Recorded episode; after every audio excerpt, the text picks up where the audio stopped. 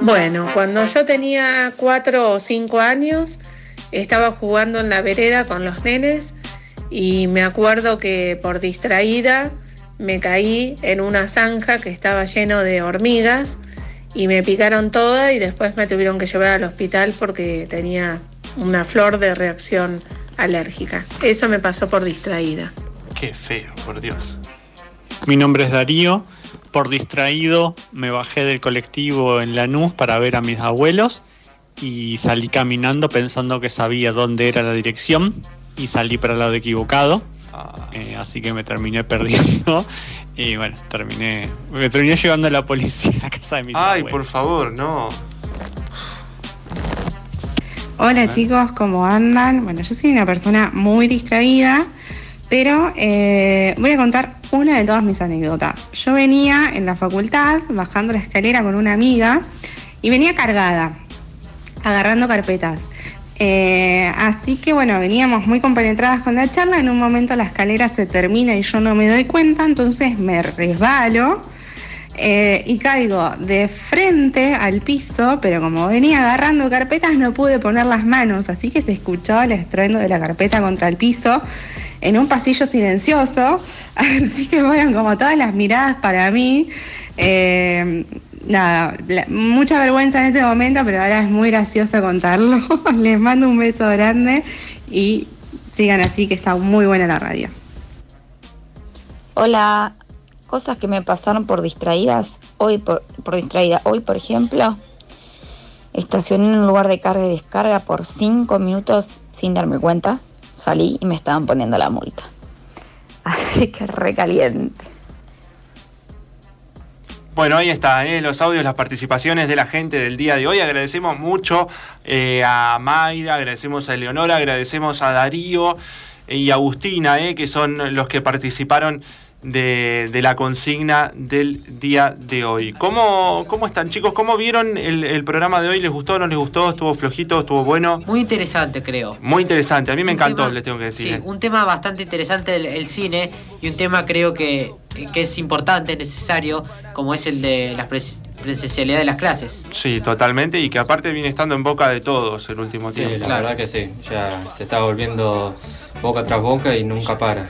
Exactamente, bueno, lo que decíamos hoy, ¿eh? el viernes se van a, van a ver algunas definiciones respecto a lo que cómo va a seguir este, esta cuestión de, de- de la, de la pandemia, de las restricciones y demás, y a ver si incluye o no a los colegios primarios y secundarios. Eh, porque bueno, es una, es una situación bastante compleja. Yo a Lautaro lo veo un poco preocupado, yo no sé si es eh, por el tema de River, el fútbol, las bajas, Está, está, hay que decirlo, tenemos el televisor puesto en un canal deportivo y Lautaro se pierde, a veces mirando eh, la pantalla. ¿Qué pasa, Lau? Está, está complicado el tema. La verdad que sí, nunca pasó, entonces bueno, me pone nervioso.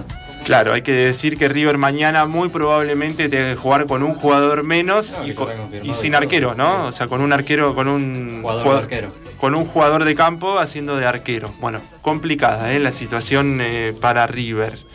Eh, Matu, vos ya con el tema River, no, pues te importa Boca nada más. Sí, además ganamos por penales. Ahí está, ganaron por penales el Así fin que de eso es lo más importante, salir a la victoria. Ahí está. Bueno, vamos a cambiar de tema porque si no acaban a empezar a revolearse.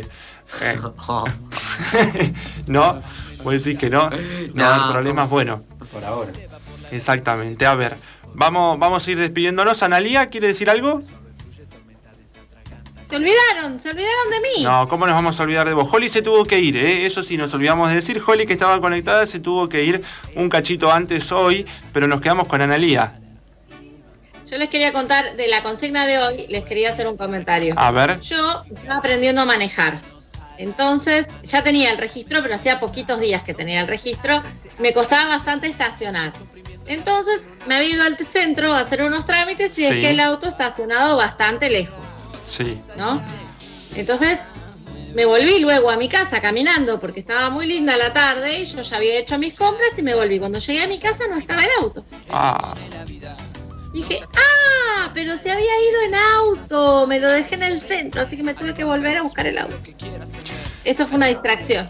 hay, hay muchas anécdotas de gente que estuve escuchando respecto a distracciones el último tiempo, en donde se incluyen este tipo de cuestiones. El tema autos y el tema distracciones medio como que venía de la mano en distintas eh, circunstancias, ¿no? Pero digo, hay, incluso he llegado a escuchar gente que pensó que le robaron el auto y en realidad lo había dejado estacionado en otra cuadra, en otro lado. A mi viejo le pasó lo mismo cuando yo era muy chico. Sí. Es, es común. ¿A vos, Analia, te agarró- pasó? Se la agarró con medio mundo, incluso con el trapito, pobre A que no tenía no. nada que ver. Ay, pobre el trapito, por favor, no te puedo creer. Bueno, otra distracción cuando vas manejando, por ejemplo, puede ser mirar el teléfono, eso te distrae bastante. Y Desde que están, yo creo que desde que existen los celulares, los smartphones, lo- las distracciones al volante eh, son Eso es lo que de más las más distrae, peligrosas creo. aparte, Sí, ¿no? Lo que más Claro, distrae. son muy peligrosas las distracciones al volante. O sea, en realidad uno cuando está manejando no tiene que mirar el celular. Si llega a recibir alguna llamada o algún mensaje, lo ideal es estacionarse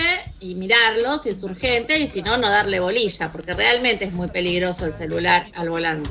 Exactamente. eh, Eh, ese creo que es el mensaje. Sí, Analía. No, pensaba que a mí no me pasó nunca eso del auto, pero a mi marido sí. Se había ido a correr y él estacionaba el auto siempre en el mismo lugar, que era la vuelta del Costa Galana. Sí. Y, y, y ese día no había lugar, porque no sé, había un congreso, algún evento y no había lugar. Entonces lo estacionó en otro lado. Y volvió a casa y dijo, me robaron el auto. ¿Cómo que te robaron el auto? Sí, lo busqué, lo busqué y no lo encontré. Bueno, por allá ya estábamos a punto de ir a la comisaría a hacer la denuncia y se acordó. Y dijo, ¡Ah! Me lo había estacionado en otro lado porque no Qué había lugar. ¿Cómo me pude haber olvidado? ¿Qué sé yo? Bueno, nada, después de estar sufriendo como dos horas, volvimos y estaba el auto estacionado donde él había recordado efectivamente. Yo quiero decir, eh, quiero decir algo, quiero decir algo que puede llegar a venir producto de contar distracciones de los demás, no las propias.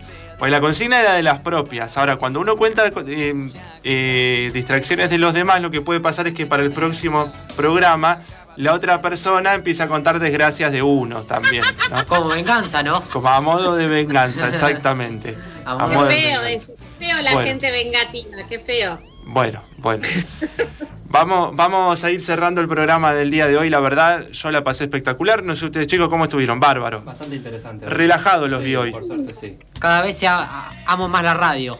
Exactamente. que sí. Cada vez amamos más la radio. Eso es, Es- eso es es un mejor. hecho. Es un hecho. Es lo mejor. Que siga existiendo como el cine. Son- Exactamente. aguante la radio y aguante el cine. Son dos cosas fundamentales. Ahí está. Y Bueno. aguante el formato libre. Y aguante formato libre, exactamente. Nos despedimos nosotros, los vamos dejando en manos de las chicas de Verdes y Fritas. Sigan toda la programación de la radio del día de hoy y de todos los días. Nosotros nos reencontramos el martes que viene. Gracias Fiorella Vega, gracias Matu, gracias Lautaro, gracias Analía, gracias a todos.